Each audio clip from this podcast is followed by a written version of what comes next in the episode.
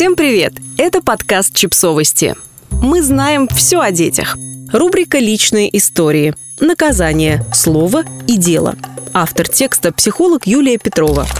Родителям не нравится слово «наказание». Оно несет оттенок насилия, авторитарности, кнута. Слово «наказание» имеет корень «наказ». Слово «наказ» когда-то обозначало правила, указания, которым следовали в семье. Установление правил дома – это прежде всего установление границ. Дети растут и меняются, поэтому полезно периодически устраивать семейный совет и заново озвучивать семейные границы, их необходимость и плюсы для всех. Это значит, что вы тоже должны их соблюдать.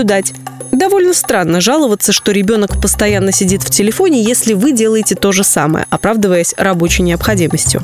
Именно оправдываясь, потому что никто не обязан круглосуточно быть на связи. Когда на консультациях я говорю о наказании, то имею в виду лишения, которые вступают в силу при нарушении правил границ. Лишения помогают ребенку в саморегуляции, думать наперед, останавливаться, делать паузу, просчитывать последствия своих решений, нести ответственность за действия.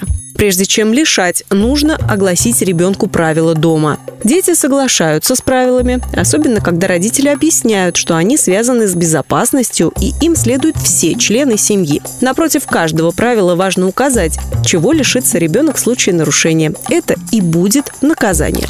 Наказание и манипуляции. Если родитель непоследователен и каждый день меняет правила, это манипуляция. Когда злоупотребляют властью над ребенком и его зависимостью, это манипуляция. Я лишу тебя привилегий или накажу, если ты не будешь делать по-моему, или не будешь таким, как я хочу. Это манипуляция. Наказание и контроль.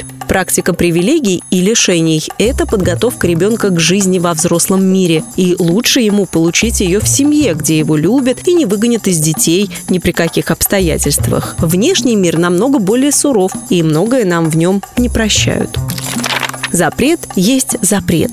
Запрет есть запрет, он не обсуждается. Если вы начинаете вдаваться в объяснение и оправдываться, вы даете ребенку своего рода приглашение в драму и продавливание ваших границ. В этот момент вы подрываете свой авторитет и отдаете ему бразды правления. Подобные решения и установление границ не забота ребенка. Ребенок выводит родителей, демонстрируя гнев, чтобы определить границу, чтобы родитель тоже подчинился правилам, которые он устанавливает наказания и возможности. Используйте те наказания, которые действительно сможете применить, не чувствуя вины.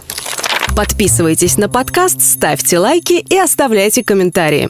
Ссылки на источники в описании к подкасту. До встречи!